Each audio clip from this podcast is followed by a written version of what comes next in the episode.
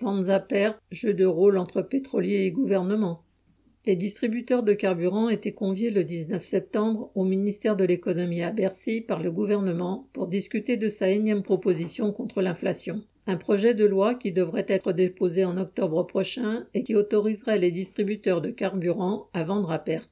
Dès l'annonce de cette proposition gouvernementale, les gros distributeurs, Leclerc, Carrefour et autres mastodontes, ont avancé qu'ils ne pouvaient pas perdre de l'argent, que leur marge était très faible, en un mot, les arguments habituels des grands patrons. Il s'agissait donc pour eux de commencer les marchandages pour aboutir à ne rien lâcher tout en obtenant quelque chose en échange de ce rien.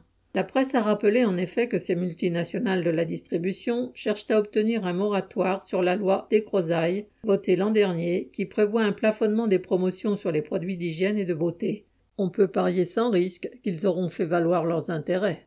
Total Energy, qui gère un tiers des stations-service en France, avait annoncé de son côté, il y a peu, en grand seigneur, qu'il poursuivrait le blocage de ses prix à 1,99€ le litre, entre guillemets, au-delà de la fin 2023, tant que les prix resteront élevés. Qui peut oublier que Total Energy n'est pas seulement un distributeur, mais aussi un raffineur et un fournisseur de carburant, et qu'il est à ce titre responsable de ce maintien des prix à un niveau élevé?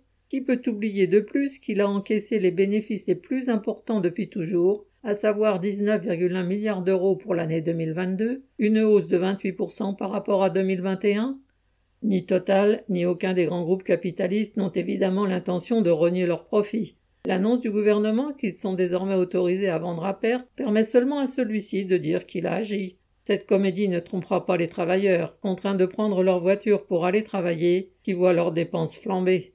Aline Rettes.